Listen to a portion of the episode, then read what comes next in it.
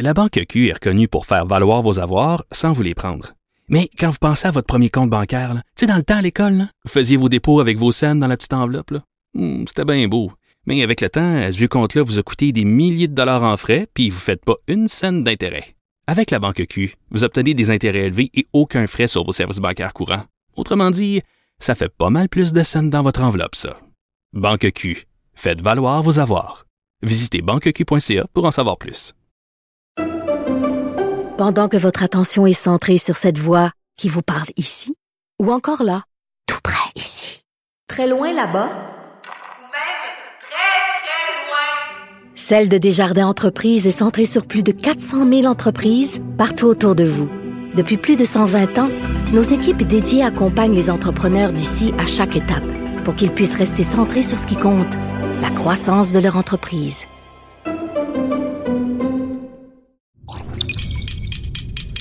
Cube Radio. Sophie Durocher. Sophie Durocher. Sophie Durocher. Mon nom est Sophie Durocher. Sophie Durocher. Des opinions éclairantes qui font la différence. Cube Radio. Bonjour tout le monde, bon lundi. J'espère que vous avez passé une excellente fin de semaine. Vous avez peut-être euh, vu euh, cette lettre qu'a écrite le metteur en scène euh, animateur euh, Serge Denoncourt, dans laquelle il raconte qu'il a lui-même été euh, agressé quand il était plus jeune par Edgar Fruitier, ce grand mélomane, le comédien Edgar Fruitier, vous savez, qui est un grand amateur de musique classique et qui a été trouvé coupable d'agression sexuelle lui-même, d'attouchement sur un, sur un jeune homme. Donc Serge Denoncourt raconte que lui-même a été l'objet de- d'attouchements euh, non, non sollicités de la part d'Edgar Fruitier.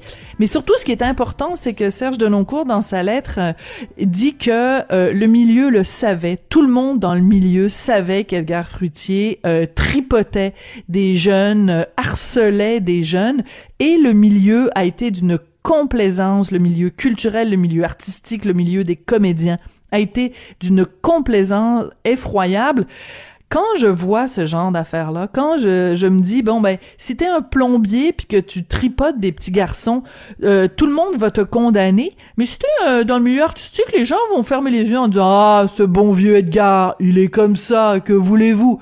Ce deux poids, deux mesures est absolument révoltant, c'est à vomir.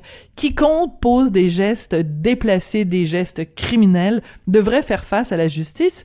Et je veux juste vous rappeler une petite chose. Quand c'est sorti la condamnation d'Edgar Fruitier, euh, parmi les gens qui ont dit Ah ben là, il a le droit à une deuxième chance, c'est pas drôle ce qui lui arrive, il y avait quelqu'un qui s'appelle Louise Latraverse, qui a pris sa plume, qui est allé sur les médias sociaux et qui a dit Ah, il me semble que la peine est un peu sévère, il me semble qu'on devrait être plus gentil, il me semble qu'on devrait lui donner une deuxième chance. Quand j'ai vu ça, j'ai poussé un très découragé. Ben voyons donc. De la culture aux affaires publiques. Vous écoutez Sophie Durocher. Cube Radio. Décidément, elle a tous les talents, en plus de nous faire rigoler, en plus d'être une super bonne comédienne et même scénariste. Mariana Mazza, euh, on apprend qu'elle est aussi euh, peintre. En tout cas, elle va exposer ses œuvres pour la première fois à partir du mois de novembre à Montréal. Puis ça tombe bien. Quel drôle d'adon. Elle est au bout de la ligne. Bonjour, Mariana. Bonjour Sophie. Mariana, on ne savait pas que tu avais ça en toi, donc euh, des tableaux que tu as peints qui vont être exposés à partir du mois de novembre.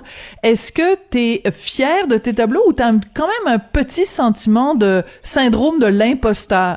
Ben, au début, c'est sûr, j'avais le sentiment d'imposteur parce que à la base, moi, ces toiles-là, je les fais vraiment au nom de l'art et de la maladie mentale pour éviter de péter une coche. Ça me fait vraiment du... C'est vrai, ça me fait vraiment du bien.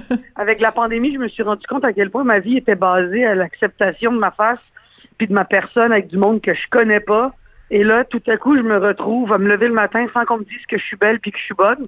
Fait que je me suis dit, bon, ben, on va retourner à la vie normale. Puis moi, j'ai toujours peint depuis que je suis à l'adolescence et j'ai toujours aimé ça.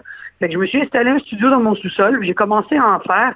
Et l'unique et vraie bonne raison pour laquelle je fais une expo, c'est parce qu'il n'y avait plus de place pour mettre mes toiles dans le sous-sol.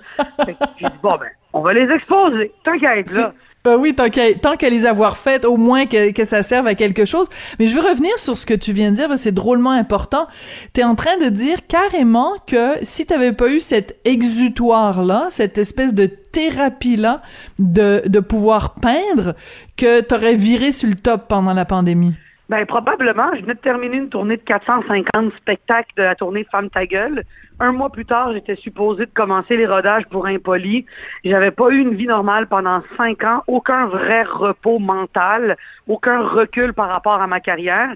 Et là, je me retrouve face à rien. Et on dirait que je me suis dit, OK, on peut pas juste arrêter une machine qui roule euh, à 1000 km à l'heure depuis cinq ans. On va la ralentir, mais en faisant autre chose ça m'a fait drôlement du bien parce que je pense que si j'avais commencé une autre tournée, je serais en burn-out, ça c'est sûr et certain. Puis sérieuse? Ben absolument, mais oui, j'étais brûlée, j'avais cinq, six shows par semaine, plus le fait que la montée de ma popularité était là, j'étais constamment nerveuse puis je le savais pas. Fait que je pense qu'en prenant un recul, j'ai fait oh my god, ok, peut-être que j'ai juste besoin de relaxer puis d'avoir une vie normale. Fait que je me suis acheté un deuxième caniche, je me suis acheté une maison, puis je me suis dit là, vis une vie normale vis une vie d'une personne normale. Et ça m'a fait tellement du bien, à un point tel que ça a été difficile de recommencer mes spectacles de nouvelles tournées, parce que je me sentais bien tout seul, sauvage, dans mon sous-sol avec mes deux caniches. Vraiment. Hmm. Mais je trouve que tu es d'une grande transparence. Ben, comme d'habitude, on est habitué. Moi, je suis habituée à chaque fois que je te parle, c'est toujours ça. Puis c'est ça qui fait aussi ta popularité, c'est que tu dis les choses exactement comme tu les ressens. Puis mm. en même temps, c'est dangereux le jeu que tu joues, c'est-à-dire que de dire aux gens ben j'étais bien chez nous et ça me ça me ça me demande, c'est exigeant pour moi de de recommencer à me présenter en public, c'est exigeant pour moi de remonter sur une scène. Euh, c'est ça, ça peut être mal perçu, il y a des gens qui peuvent mal le prendre que tu dises ça. Ben c'est pas mon problème. Je veux dire moi si mentalement j'allais pas bien, c'est pas le problème du monde je veux dire, mentalement, j'étais pas mal, mais j'étais épuisé. Et je pense que c'est la pandémie qui m'a donné ce souffle de Hey, attends une seconde, là. Attends, ça va te falloir une pandémie mondiale pour t'arrêter. À quel point à quel point j'ai eu besoin qu'une pandémie mondiale me ralentisse? Oui, il n'y a rien qui me ralentit sauf une pandémie mondiale. Mais écoute, Sophie, si le monde le prenne mal que j'ai pas euh, la flamme en retournant sur scène, ben c'est à eux de faire un travail sur eux. Moi, ça me regarde plus. D'ailleurs, c'est ce que je dis dans le spectacle impoli. Je le dis, je j'ai plus envie de plaire à tout prix. Le recul de cette année m'a fait rendre compte à quel point on a une seule vie à vivre. On est toujours, on est sur la corde raide de la fin de nos vies, que ce soit à cause de l'environnement, que ce soit à cause de tout ce qui arrive. Et moi, c'est pas vrai que je vais passer et être condamné le reste de ma vie à toujours dire ce que le monde veut que je dise puis à faire des choses pour être plus populaire, plus connu, faire plus d'argent. Fuck that shit. Moi, j'ai envie de faire qu'est-ce que j'ai envie de faire. Puis dans mon spectacle, je le dis, je suis libéré mentalement, pour vrai, de ce de, de cette obsession à vouloir templaire. Moi, c'est fini.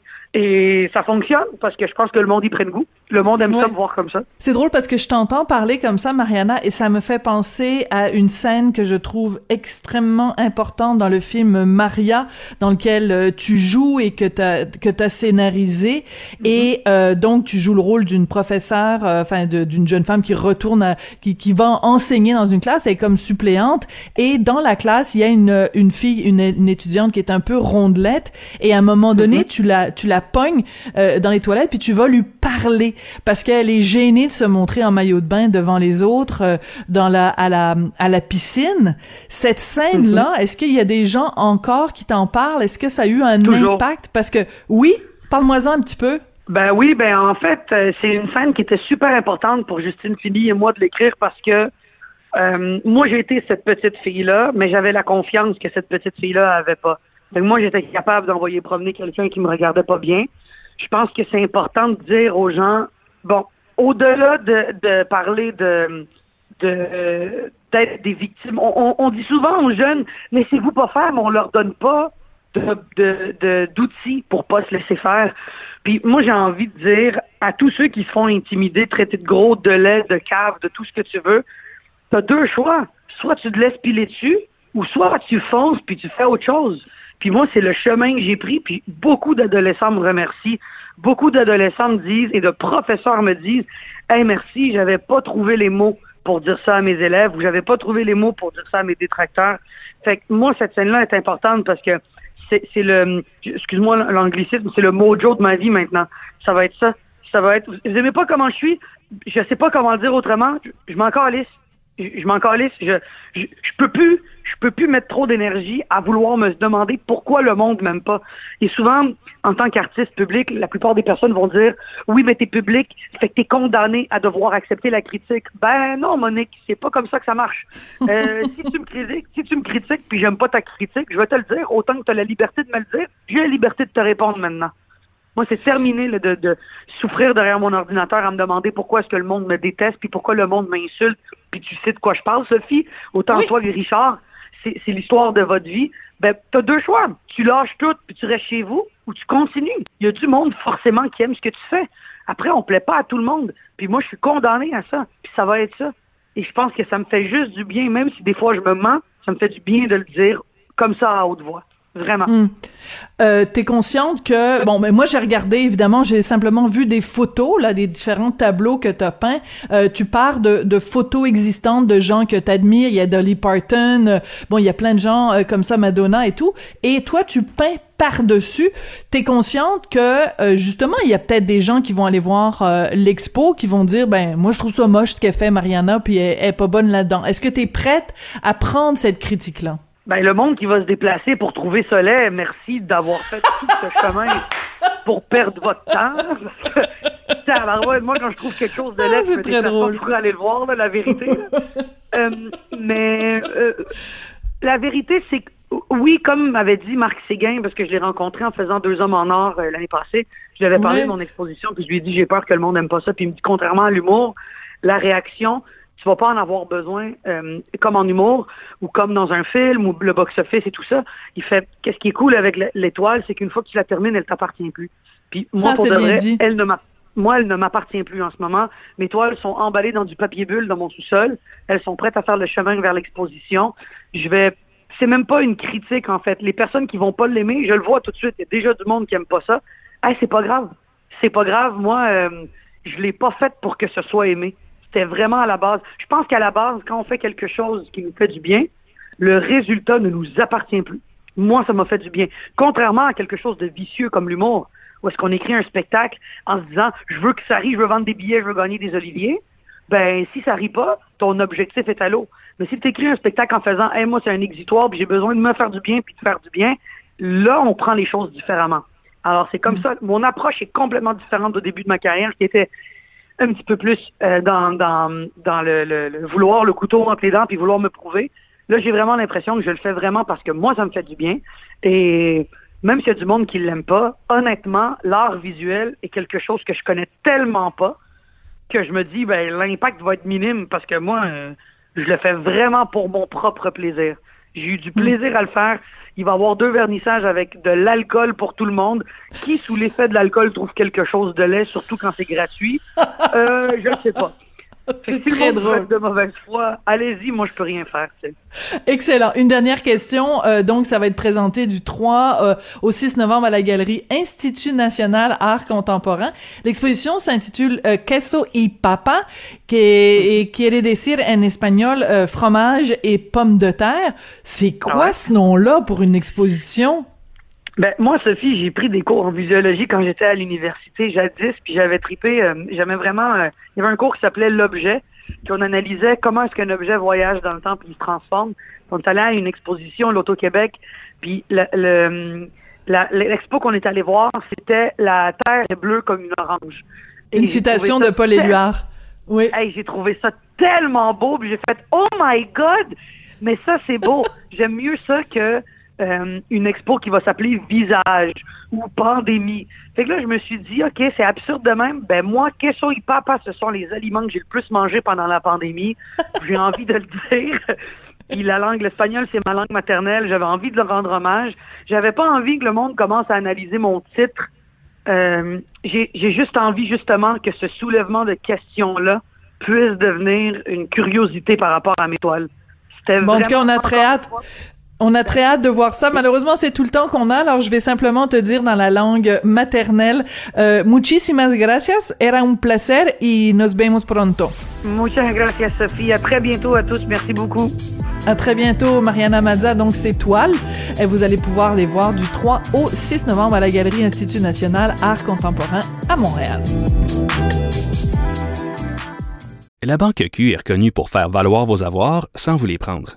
Mais quand vous pensez à votre premier compte bancaire, tu sais, dans le temps à l'école, vous faisiez vos dépôts avec vos scènes dans la petite enveloppe. Hmm, C'était bien beau.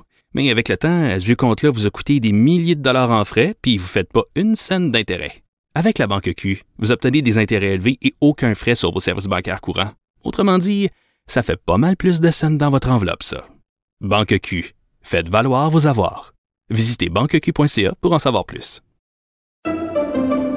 Pendant que votre attention est centrée sur cette voix qui vous parle ici, ou encore là, tout près ici, très loin là-bas, Celle de Desjardins Entreprises est centrée sur plus de 400 000 entreprises partout autour de vous. Depuis plus de 120 ans, nos équipes dédiées accompagnent les entrepreneurs d'ici à chaque étape pour qu'ils puissent rester centrés sur ce qui compte, la croissance de leur entreprise.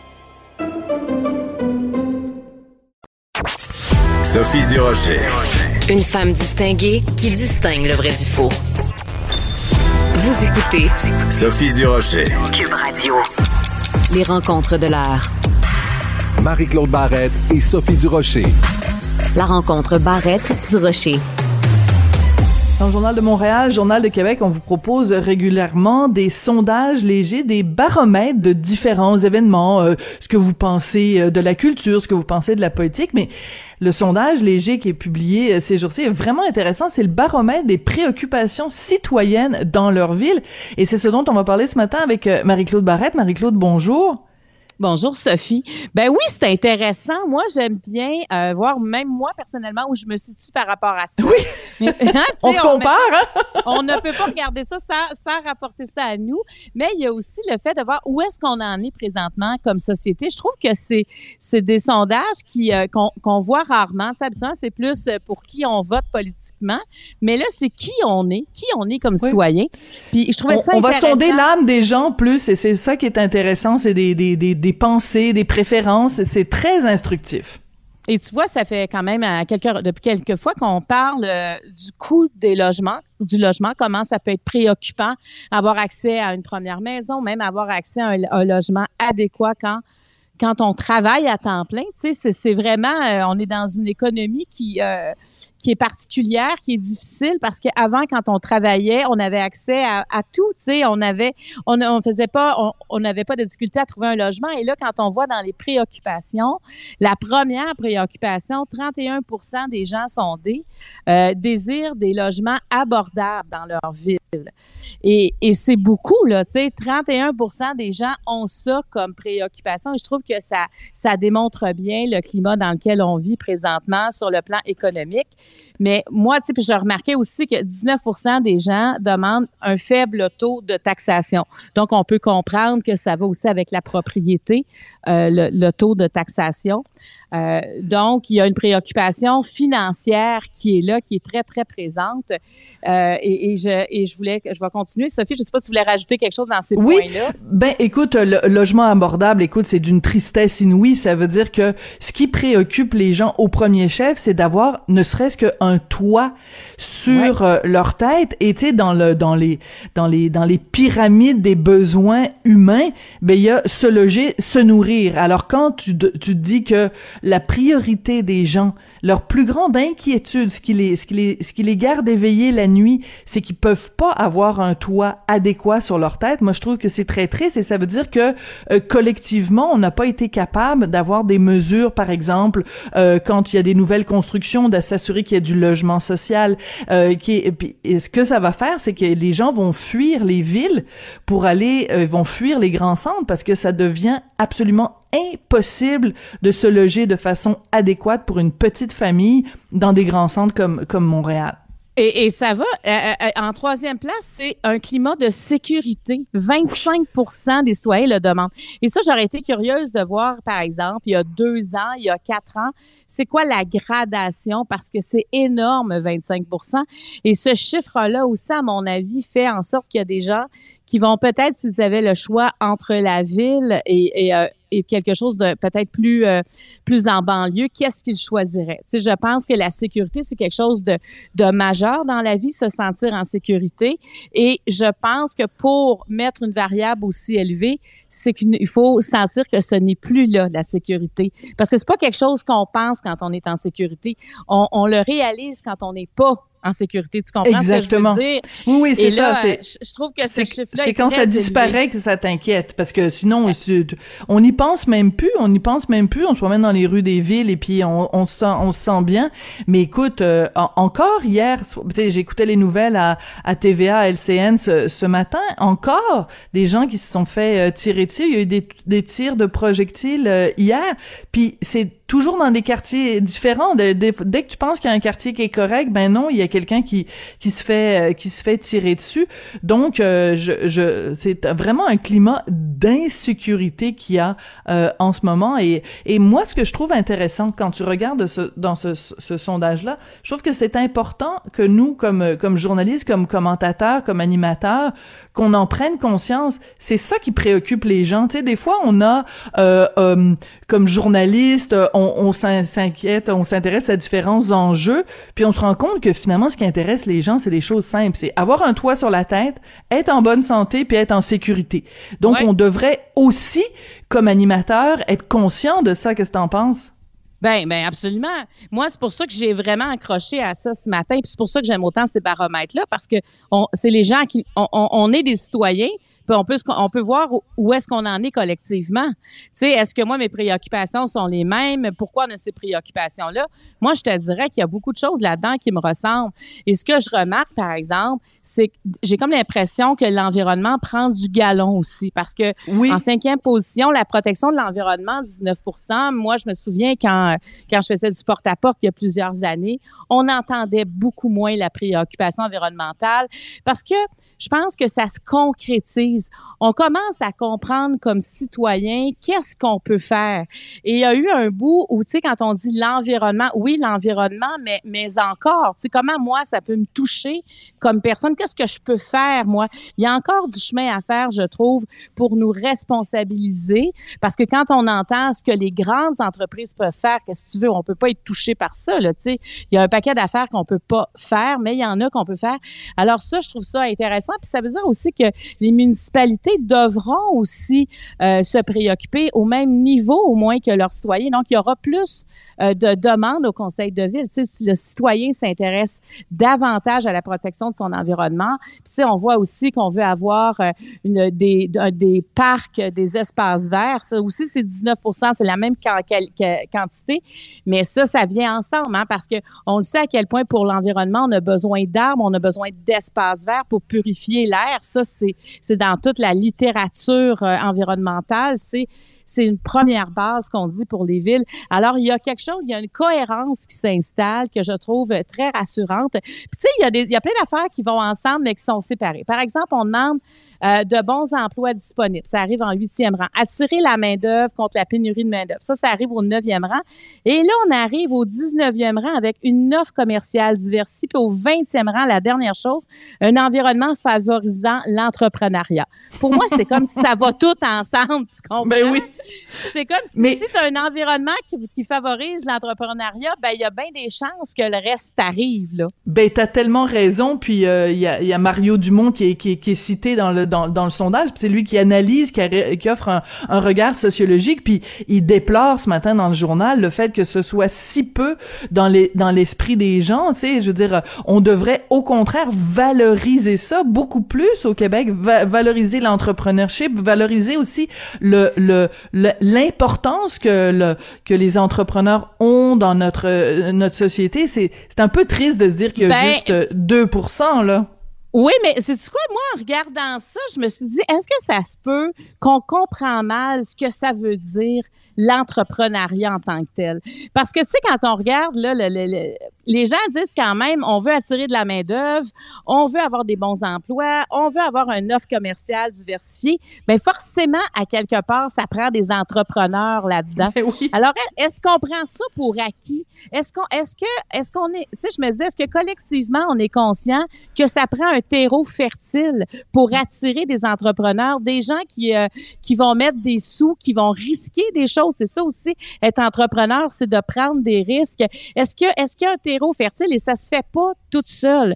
Un, entrepreneur, quand il veut s'installer à quelque part, il a des choix à faire.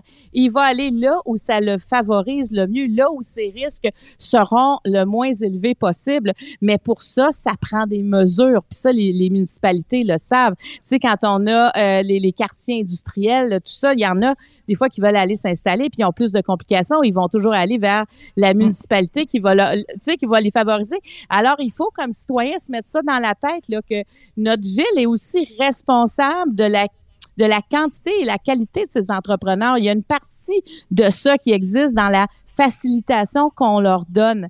Euh, mais moi, je me demandais ça. Est-ce que est-ce qu'on a bien saisi ça collectivement? C'est quelque chose peut-être que les municipalités devraient aborder davantage avec leurs citoyens.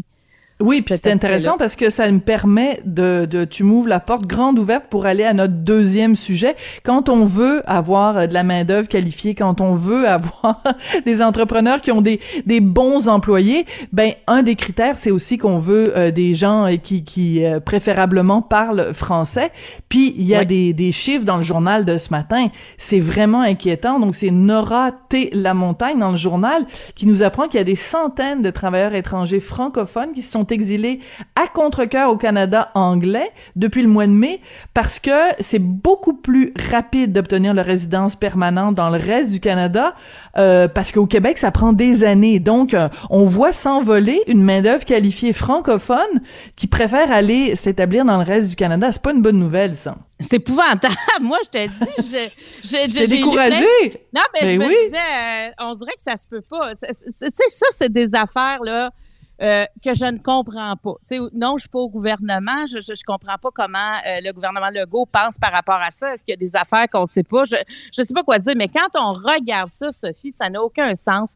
On est en, écoute, là, on manque de, on manque de main d'œuvre dans tous les domaines présentement. Tout le monde en parle. Tu sais, je, je sais pas si c'est comme ça. Tu sais, on, va dans un magasin, il manque de monde. On va dans un restaurant, il est pas ouvert le lundi, mardi, mercredi parce qu'il manque de monde. Mais c'est dans, on, regarde les hôpitaux, ça marche pas, il manque partout. Là, ça, on, parle des de, de ce temps-là, on parle des médecins de famille, combien est-ce qu'il en manque, mais dans tous les domaines, il manque du monde. Là, ici, on a des, on a un potentiel d'immigrants économiques. C'est important de le dire, là, économique. Là, c'est des gens qui, qui veulent venir travailler ici, qui ont des compétences à nous offrir. C'est ce que ça veut dire. Et là, on parle de compétences très variées et en plus, ils parlent français. Parce qu'on sait que quand la personne ne parle pas français, elle doit euh, suivre des cours, se franciser euh, pour être capable de s'intégrer davantage, pour avoir, avoir un travail, le, le meilleur travail possible. Là, on a des gens qui ont des compétences, des gens qui parlent le français, mais des gens qui vont... On n'a pas adhéré, le Québec, au programme de l'accès rapide à la résidence permanente, qui fait en sorte que s'ils déménagent en Ontario, ces gens-là, présentement, ben dans six mois, ils auront une résidence permanente, alors qu'ici, ils ont un permis de travail ou un permis pour étudier, ce qui est complètement différent. Oui, Et ça là, on peut leur parle- prendre 26 mois au Québec. Puis Hey. dans, dans le journal de ce matin, on donne l'exemple d'une dame, ça y a pris deux mois et demi à obtenir sa résidence permanente. Je veux dire, que- comment c'est à s'arracher les cheveux de se dire à quel point euh, le reste du Canada leur tend la main avec raison, puis que nous, qui, est la seule province francophone au pays, euh, on, on leur met des bâtons dans les roues. C'est absurde, c'est contre-productif. Euh, euh, ben oui, puis puis tu sais, c'est des gens qui disent ben moi je m'étais installée au Québec, euh, moi je me suis fait des amis au Québec, il y en a beaucoup qui ont de la famille au Québec et que là c'est un deuil de quitter le Québec, mais il faut comprendre que quand tu pas ce statut-là, tu, tu vivotes au Québec. c'est important d'avoir son statut officiel de résident. Euh, sinon, il y a, y a pas quelque chose auquel tu n'as pas le droit. Puis en plus, c'est fragile parce que si tu as un permis de travail, c'est pas renouvelé, ben il faut que tu t'en retournes. Alors qu'avoir la résidence, ben tu es, un résident canadien, il n'y a, a, plus rien qui te menace par rapport à partir. Et moi, d'entendre des gens dire, ben regarde, moi, je suis ingénieur, euh, moi, je suis aux études, je vais finir bientôt, ben là, finalement, je m'en vais en Ontario. J'avais quoi offrir au Québec et je voulais m'installer au Québec. Puis il y en a beaucoup, c'est sur une base volontaire et pour des raisons administratives, parce qu'à mon avis, ce n'est que ça, là. Je veux dire, c'est quoi ces délais-là et pourquoi le j'ai peut-être manqué un bout, Sophie, mais moi, je comprends pas pourquoi le Québec n'a pas adhéré à ce programme fédéral. Ben c'est de la guéguerre encore, c'est encore de la guéguerre Québec-Ottawa parce que le gouvernement Legault dit ben nous on on on, veut pas, on n'a pas besoin de ce programme-là. Ce qu'on préfère c'est que le gouvernement soit plus efficace dans les programmes qui existent déjà. Ben je veux dire, je m'excuse, c'est de l'entêtement puis le résultat, c'est que y a cette main d'œuvre là qualifiée qui qui qui aimerait ça rester au Québec, puis qui à la place s'en va euh, grossir les rangs de de des, des, des francophones minoritaires à l'extérieur du pays. Puis on sait très bien, Marie-Claude, on se le cachera pas là. Si t'es un francophone et que tu t'en vas euh, dans le reste du Canada, au, au bout de quelques temps là, tes enfants, premièrement, ça va être la croix et la bannière pour avoir l'éducation en français, pour avoir des services en français. Donc, ce sont des gens qui, à la base, sont des francophones et dans pas très longtemps vont devenir, euh, ils vont travailler la majorité ben du temps en anglais, mais on va les perdre alors qu'on on en a besoin ici, c'est à s'arracher les cheveux, vraiment. Ben, mais c'est ça, tu sais, si on était en surplus, on, mais là, on n'a aucune forme d'indépendance face à ces gens-là. Là. On a besoin de ces gens-là. Et moi, je, je peux comprendre qu'ils essaient de parler à des journalistes, qui essaient de dire, écoutez, écoutez, gang, ça n'a pas de sens. Là. Nous, on quitte, mais c'est pas ça qu'on voulait. Nous, on avait, on pouvait vous, des choses à vous offrir. Et euh, je, ne comprends pas ça sérieusement. Il y a des choses comme ça des fois qui se passent puis c'est des humains là qui en paient le prix. Tu sais c'est pas banal là. C'est des gens tu sais il y a un gars qui parlait il est installé à Trois-Rivières là. Ben là il s'en va il s'en va en Ontario pour accélérer son permis puis il va rester là-bas. Il reviendra pas ici. C'est mm. c'est c'est terrible. Alors tu sais il y a des euh, faut dénoncer ces choses-là. Puis moi j'aimerais entendre en tout cas quelqu'un du gouvernement Legault euh, venir expliquer en quoi c'est bon pour nous ça que ces gens-là ces immigrants économiques nous quittent présentement c'est où, c'est où qu'on est gagnant là-dedans? On parce que le gouvernement devrait toujours faire le choix où on est gagnant. Et dans ce cas-là, moi, j'aimerais, le savoir. Et on est gagnant à quel moment? T'as tout à fait raison. Ben écoute, je pense que ça va être euh, tiens l'invitation à lancer sur les ondes de Cube. On va sûrement euh, euh, parler à des gens du gouvernement pour essayer de comprendre ça. Puis pendant ce temps-là, euh, t'as le centre-ville de Montréal qui est en train de s'angliciser à la vitesse grand V. On a besoin de ces immigrants-là. Puis en plus, ils nous aiment, ils voudraient rester ici. C'est absolument aberrant. Mais Sophie, écoute Marie-Claude, oui, oui vas-y. Je voulais juste te dire que ça fait plusieurs commerces que je vais. J'ai recommencé à sortir tranquillement de ma tanière et j'ai jamais entendu entendu autant de bonjour aïe. Mais, mais avant, ça m'avait pas frappé et là, c'est, c'est généralisé. Euh, bonjour aïe, bonjour aïe. Là, je me dis, mais voyons là, euh, oui, on est, on était euh, retiré de notre vie ordinaire, on revient, mais qu'est-ce qui a tant changé pendant pendant le confinement et tout ça? En tout cas, il y a, il y a beaucoup de choses à, il y a beaucoup de choses à corriger, mais celle des, de nos immigrants qui veulent habiter, qui veulent rester avec nous, qui veulent nous offrir des compétences, ben, c'est inacceptable qu'ils doivent quitter. Finalement, contre leur gré, hein. C'est pour s'assurer une meilleure vie qu'ils le font. Oui, puis pendant ce temps-là, on leur dit bonjour, bye bye, ça n'a aucun sens. Merci beaucoup. Merci Sophie. Bye À demain. À demain. La Banque Q est reconnue pour faire valoir vos avoirs sans vous les prendre. Mais quand vous pensez à votre premier compte bancaire, tu sais, dans le temps à l'école, vous faisiez vos dépôts avec vos scènes dans la petite enveloppe. Hmm, c'était bien beau. Mais avec le temps, ce vieux compte-là vous a coûté des milliers de dollars en frais, puis vous ne faites pas une scène d'intérêt. Avec la Banque Q, vous obtenez des intérêts élevés et aucun frais sur vos services bancaires courants. Autrement dit, ça fait pas mal plus de scènes dans votre enveloppe, ça. Banque Q, faites valoir vos avoirs. Visitez banqueq.ca pour en savoir plus. Pendant que votre attention est centrée sur cette voix qui vous parle ici, ou encore là, tout près ici, très loin là-bas, ou même très, très loin, Celle de Desjardins Entreprises est centrée sur plus de 400 000 entreprises partout autour de vous. Depuis plus de 120 ans, nos équipes dédiées accompagnent les entrepreneurs d'ici à chaque étape pour qu'ils puissent rester centrés sur ce qui compte, la croissance de leur entreprise.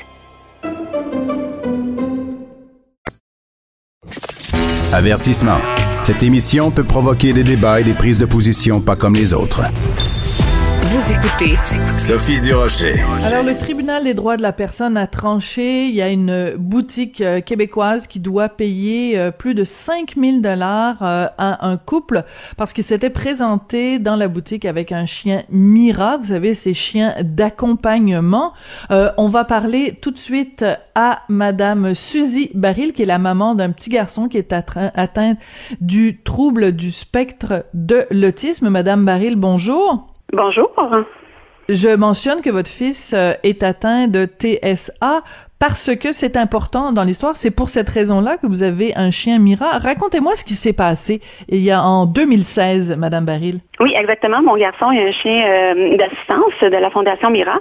Et puis ce soir-là, euh, ben écoutez, moi et mon conjoint, on se présente dans un commerce euh, avec le chien de notre garçon.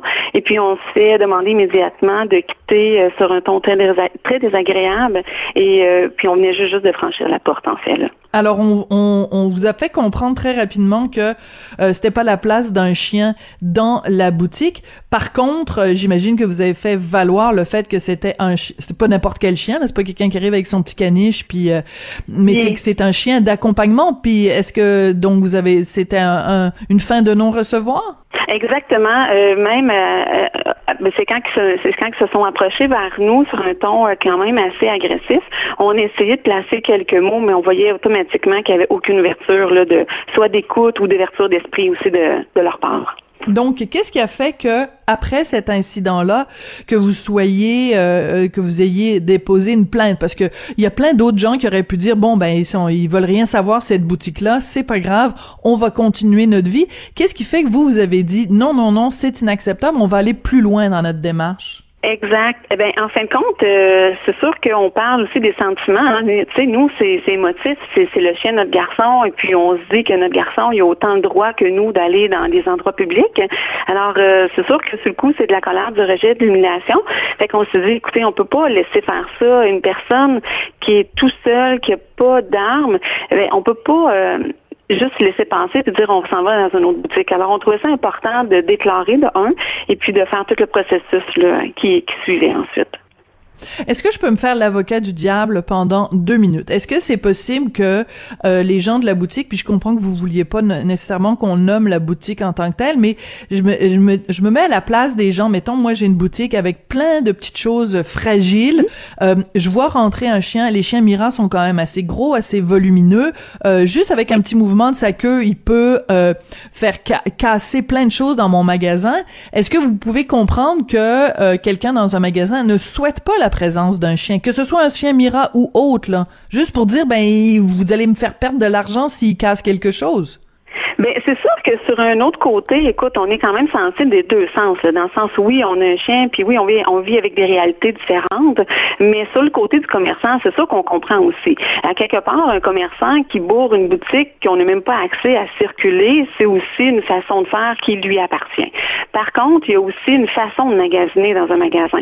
Tu sais, si ça aurait été approché dans le sens, euh, euh, je sais pas, moi, écoutez, je suis un petit peu je suis pas vraiment à l'aise que votre chien circule. Est-ce que on peut trouver un terrain d'entente?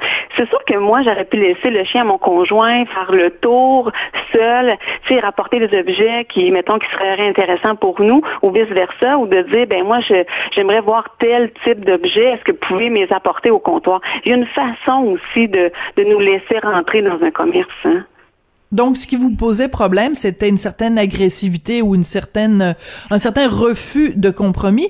Euh, je veux que les gens qui nous écoutent comprennent bien que ce chien, c'est un chien qui accompagne normalement votre fils. Euh, expliquez-nous, c'est quoi les bienfaits que votre fils euh, euh, éprouve, c'est-à-dire que qu'est-ce que ça lui apporte d'avoir le chien Mira? En quoi ça, ça l'aide avec son trouble du spectre de l'autisme?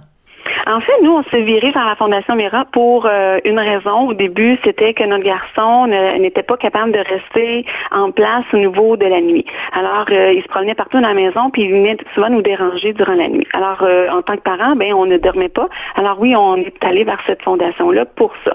Évidemment, il y a plein d'autres positifs qui est arrivé par la suite. oui, instantanément, que le chien est rentré dans notre maison, il est rendu beaucoup plus calme. On était capable de sortir dans les endroits publics. Il y avait beaucoup moins d'anxiété. Il était euh, plus facile à, exemple, euh, quand on voyait qu'il se désorganisait dans un endroit où il y avait beaucoup de lumière, beaucoup de bruit, bien, on lui disait que son chien allait pas bien. Alors, c'était comme une, transition que lui, fallait qu'il fasse vers son chien, qu'elle allait la flatter, puis là, il se calmait rapidement. Alors, c'est ça les bienfaits que ça apporte. Hein. Donc, quand vous dites à votre enfant, quand il est agité, si vous lui dites, ben, ton chien va pas bien, lui concentre ses énergies pour prendre soin du chien, puis pendant ce temps-là, lui, ça le calme. Euh, est-ce que il peut y arriver des cas où, par exemple, votre fils rentrerait dans une boutique avec le chien Mira? Mais c'est sûr que quand les événements se sont passés, il était trop jeune. Alors, euh, c'est sûr que non, on laisse pas un enfant de 7 ans là, rentrer dans les magasins. Aujourd'hui, il est âgé de 12 ans. Alors oui, tranquillement pas vite, on, on va lui mettre des défis d'aller soit des petites commissions dépanneurs, de rentrer, tu de faire des petites démarches comme ça pour éventuellement qu'il soit capable de rentrer seul dans un commerçant. Donc c'est là que ça devient important parce que si en effet il y a des boutiques comme celle où vous avez eu un problème, s'il y a beaucoup de boutiques où en effet on refuse de laisser rentrer les chiens Mira, ben ça veut dire que toutes les gens, tous les gens pardon, euh, que ce soit votre fils, que ce soit d'autres gens, que ce soit des personnes non voyantes, etc., euh, que qui ne pourront pas rentrer dans des commerces. Donc c'est c'est un petit peu ça le message que vous voulez envoyer si je comprends bien. C'est pas juste votre votre histoire à vous individuelle, mais c'est de faire réfléchir les commerces sur l'acceptation justement des chiens d'accompagnement? Absolument, parce qu'il y a beaucoup de répercussions hein, quand on se fait un refus. Là, c'est pas juste on se fait un refus, on se retrouve sur le trottoir et puis on continue notre vie quotidienne. C'est toute la peur après de rentrer dans un autre commerce pour euh, ces personnes-là, ou euh, la peur de se faire encore juger, humilier, de se faire rejeter parce qu'il y a encore une différence. Ça apporte énormément de, de complications se faire refuser. Là. Madame Barry, je vais vous poser une question pas facile. On vous entend parler puis vous êtes très convaincante, mais qu'est-ce que vous répondriez à quelqu'un qui dit, euh, qui trouve que c'est un peu exagéré, c'est-à-dire que vous avez quand même juste rentré dans une boutique, vous êtes fait dire que euh, votre chien, euh, sa place n'était pas là. Est-ce qu'on peut vraiment parler d'une humiliation dans ce cas-là? Est-ce que je me, je me fais encore une fois l'avocat du diable Il y a sûrement des gens qui nous écoutent qui disent, ben Madame Barry, elle, elle exagère. Qu'est-ce que vous répondez à ça? Mais c'est pas juste le fait qu'on est deux personnes, trois personnes, tu sais, dans, dans ce cas-ci, on était quatre personnes, tu sais, moi, mon conjoint et les deux propriétaires dans cette situation-là, mais il y a des clients aussi dans la boutique, hein.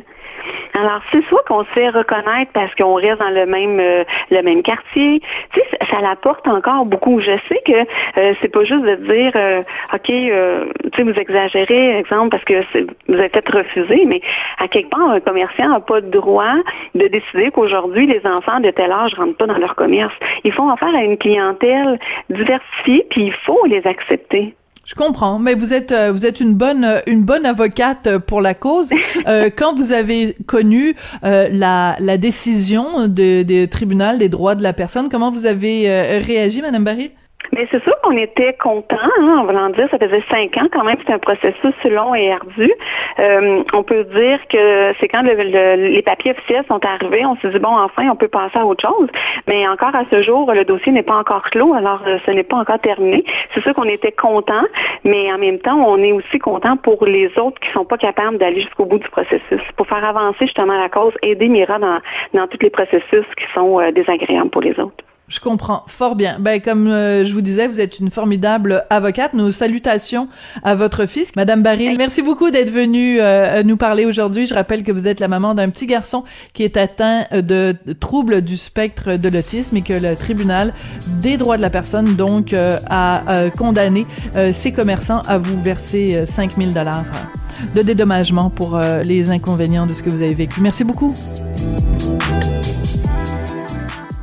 La Banque Q est reconnue pour faire valoir vos avoirs sans vous les prendre. Mais quand vous pensez à votre premier compte bancaire, tu sais, dans le temps à l'école, vous faisiez vos dépôts avec vos scènes dans la petite enveloppe. Hmm, c'était bien beau. Mais avec le temps, ce vieux compte-là vous a coûté des milliers de dollars en frais, puis vous ne faites pas une scène d'intérêt. Avec la Banque Q, vous obtenez des intérêts élevés et aucun frais sur vos services bancaires courants. Autrement dit, ça fait pas mal plus de scènes dans votre enveloppe, ça. Banque Q. Faites valoir vos avoirs. Visitez banqueq.ca pour en savoir plus. Pendant que votre attention est centrée sur vos urgences du matin, vos réunions d'affaires du midi, votre retour à la maison ou votre emploi du soir, celle de Desjardins Entreprises est centrée sur plus de 400 000 entreprises à toute heure du jour. Grâce à notre connaissance des secteurs d'activité et à notre accompagnement spécialisé, nous aidons les entrepreneurs à relever chaque défi pour qu'ils puissent rester centrés sur ce qui compte, le développement de leur entreprise.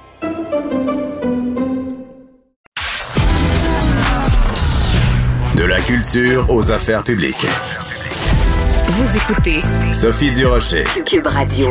On le savait depuis la semaine dernière que le cours d'éthique et de culture religieuse allait être euh, aboli. On savait pas trop précisément par quoi ce serait remplacé. On en a su beaucoup plus hier lors d'une conférence de presse du ministre de l'Éducation Jean-François Roberge. Ça va donc être un cours de culture et de citoyenneté québécoise. Ça va commencer à l'automne 2022 de façon plus sporadique, mais vraiment de façon très sérieuse et, et pour tout le monde à partir de la rentrée 2023. Pour réagir à ces informations-là, j'ai au bout de la ligne Claude Kamal-Cody, qui est président du Rassemblement pour la laïcité. Monsieur Cody, bonjour. Bonjour, Madame Durocher. Votre réaction, euh, d'abord à chaud à cette euh, annonce du ministre Robert hier? Euh, c'est une euh, agréable surprise euh, qui correspond à ce qu'il fallait faire, à notre humble avis. Pourquoi? Pourquoi? Parce que, voyez-vous, nous partions d'un cours qu'on avait là, qui était éthique et culture religieuse depuis 2008, comme, comme vous savez. Là. Et il y avait des lacunes importantes dans ce cours-là que plusieurs personnes, de, de nombreuses organisations avaient souligné. Entre autres, la question de Vraiment, c'était un, un, cours qui émettait, qui, qui, prenait le prisme religieux pour catégoriser, si vous voulez, euh, et euh, avoir une vision de la citoyenneté sous le prisme religieux. Oh, il y avait aussi plusieurs stéréotypes euh, galvaudés et, et, propagés par ce cours. Euh, il n'y avait pas de critique envers les religions et en général, c'était un cours qui, si vous voulez, faisait état d'une approche un petit peu multiculturaliste, euh, relativisme moral, euh, confondant un petit peu le respect qu'on doit aux individus et le refus de critiquer des idéologies. Euh, ce qui a donné euh, peut-être une génération un petit peu, je, je, dirais, tétanisée par tout ce qui était euh, religieux. Donc c'est ça mm. qu'on avait sur la table.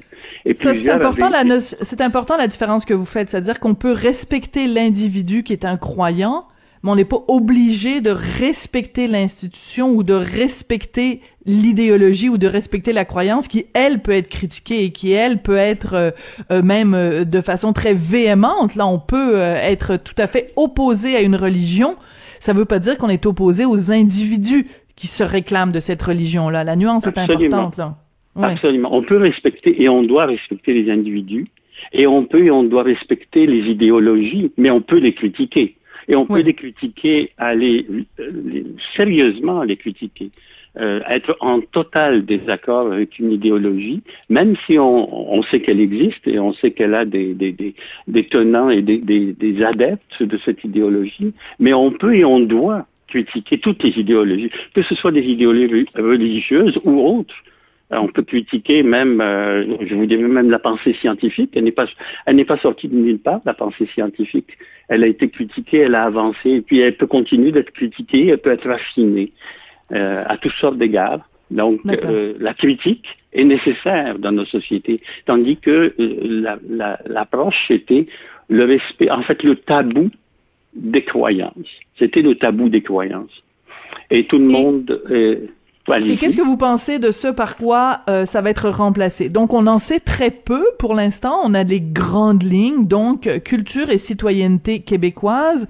Euh, le reproche que certains font euh, aux annonces du ministre Roberge hier, c'est que euh, on cherche à, à, prop à, propager des valeurs caquistes. Qu'est-ce que vous pensez de ça, Monsieur Coty? Ben, je ne dirais pas que ce sont des valeurs caquistes parce que, entre autres, dans nos regroupements, à nous, il y a des, des, des, des, adeptes de, de, tous les partis politiques, euh, de toutes les idéologies, de toutes les religions, et qui se, se, rassemblent autour de certaines idées.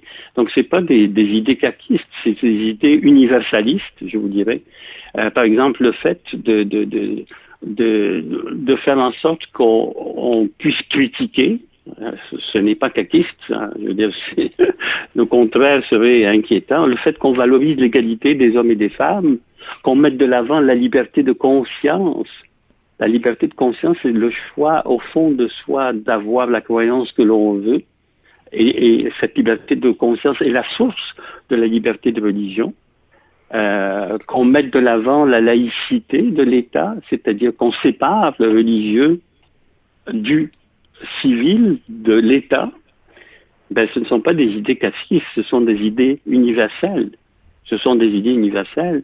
Et, nous avions, euh, parmi d'autres, euh, fait des représentations au fil des années. Vous savez qu'il y a eu des critiques nombreuses à ces égards-là le Parti québécois aussi était contre, euh, demandait justement l'abolition du cours d'éthique et, de culture religieuse. Il y avait vous, il y avait le mouvement laïque. Il y a beaucoup, beaucoup de voix qui se portaient contre le cours de CR.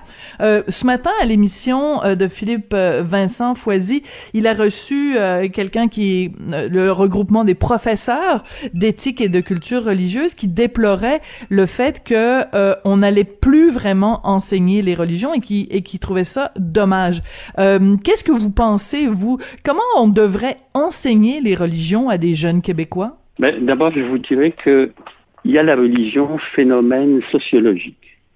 Ça, on, peut l'aborder comme un phénomène et comme, mais la croyance euh, religieuse, les dogmes religieux, les, toutes ces considérations-là sont de l'ordre du religieux. Les religions sont là pour les défendre. Et les religions, je vais vous faire une confidence, les religions, n'ont pas besoin d'être vraiment défendues. Elles ont, euh, c'est des institutions vieilles de, milliers d'années qui savent, qui, ont, qui, sont très bien organisées. Et ce n'est pas, euh, en fait, notre rôle en tant que citoyen, c'est de focuser, de se rassembler autour des valeurs communes qui nous unissent, c'est-à-dire la citoyenneté, c'est-à-dire euh, le respect de certaines règles communes.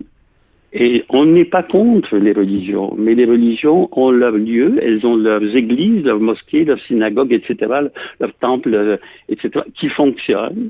Et c'est ça le lieu, mais en plus, comment je vous dirais, euh, aller autrement, y aller autrement, ben, quand on commence à exposer euh, différentes religions dans une classe, ça pose des questions, ça pose des questions sur les croyances fondamentales, sur le, l'opposition entre euh, les différentes religions et on n'a pas besoin de faire ça que chaque religion se, se développe au sein de son organisation elle-même. Et nous mettons le focus sur la citoyenneté. D'ailleurs, on a gagné là-dedans un titre, euh, voyez-vous, culture, citoyenneté et québécoise. Il y a vraiment trois éléments. La culture, et dans lesquels il développe trois axes. L'axe de la culture, où on doit, euh, la culture québécoise, où on va présenter, j'espère, euh, euh les Vigneault, euh, les Félix Leclerc, les Gaston Miron, les Michel Tremblay, etc. Aussi, on va présenter le refus global, on va présenter la révolution tranquille, on va présenter la, relation avec les Premières Nations, qui a été mhm. particulière au Québec. Euh, tout, cela fait partie de la culture. On va présenter aussi le deuxième axe qu'ils ont présenté, qui est celui de la citoyenneté, avec, comme disait le ministre, le respect de soi et des autres, euh, la liberté d'expression, euh, la liberté de, de, conscience dont je parlais tantôt, euh, les chartes des droits et libertés qui sont un, élément fondamental chez nous, mais aussi euh, la responsabilité citoyenne. Euh, ils vont présenter aussi une vision, semble-t-il, de la sexualité dans sa dimension, aussi de consentement et de, de toute la question de la violence sexuelle. Donc c'est très très pertinent comme, comme, comme euh, pour la citoyenneté, et aussi l'éthique. Le troisième volet est un volet d'éthique. Donc le dialogue éthique, euh, le développement de la pensée critique, le développement de la pensée, qui, alors que le développement de la pensée critique, il est, à notre avis, au cœur du projet éducatif. Sortir des jeunes sans développer leur sens critique, ben, ça donne des dérives comme celles auxquelles on assiste, entre autres la pensée, euh, le mot en W, je dirais, les, les, les, le mot en W, le mot woke, oui, oui, ben, tout à fait. Alors, juste pour terminer, euh, Monsieur Cotty, euh, euh, vu qu'on est dans le domaine de l'éducation, je vous demanderai brièvement, en une, en une phrase, en fait, quelle note sur 100 vous donnez au ministre Roberge pour son devoir rendu hier, sa copie, la, la copie rendue hier? Je lui donnerai une note de 95, mais je lui dirai que l'examen n'est pas terminé. c'est bien dit, c'est bien dit, ça moi ce qui était là-dessus. Excellent, au plaisir. Oui, il va falloir, le, diable est dans les détails, hein, il va falloir qu'on en sache plus. Le diable est dans les détails, il faut former les maîtres, il faut faire face aux résistances, il faut avoir des outils. C'est pas fini, c'est loin d'être fini, mais pour cette partie-là, je lui donne 95 sur ça. Bon, ben c'est bien. C'est bon, euh, c'est une, une bonne note pour le ministre euh, Robert Kamal Kotsi, vous êtes président du Rassemblement pour la laïcité. Merci beaucoup d'être venu réfléchir avec nous aujourd'hui. Merci à vous et au plaisir. Eh ben, c'était tout un, un lundi. J'ai l'impression qu'on va avoir euh, une semaine assez excitée et mouvementée. Beaucoup de réactions, bien sûr, à cette annonce du ministre Roberge au sujet du cours de culture et de citoyenneté québécoise. Je voudrais remercier Jean-François Paquette qui était à la mise en onde aujourd'hui à la réalisation et Florence Lamoureux à la recherche et je vous dis ben merci beaucoup d'avoir été là et on se retrouve demain.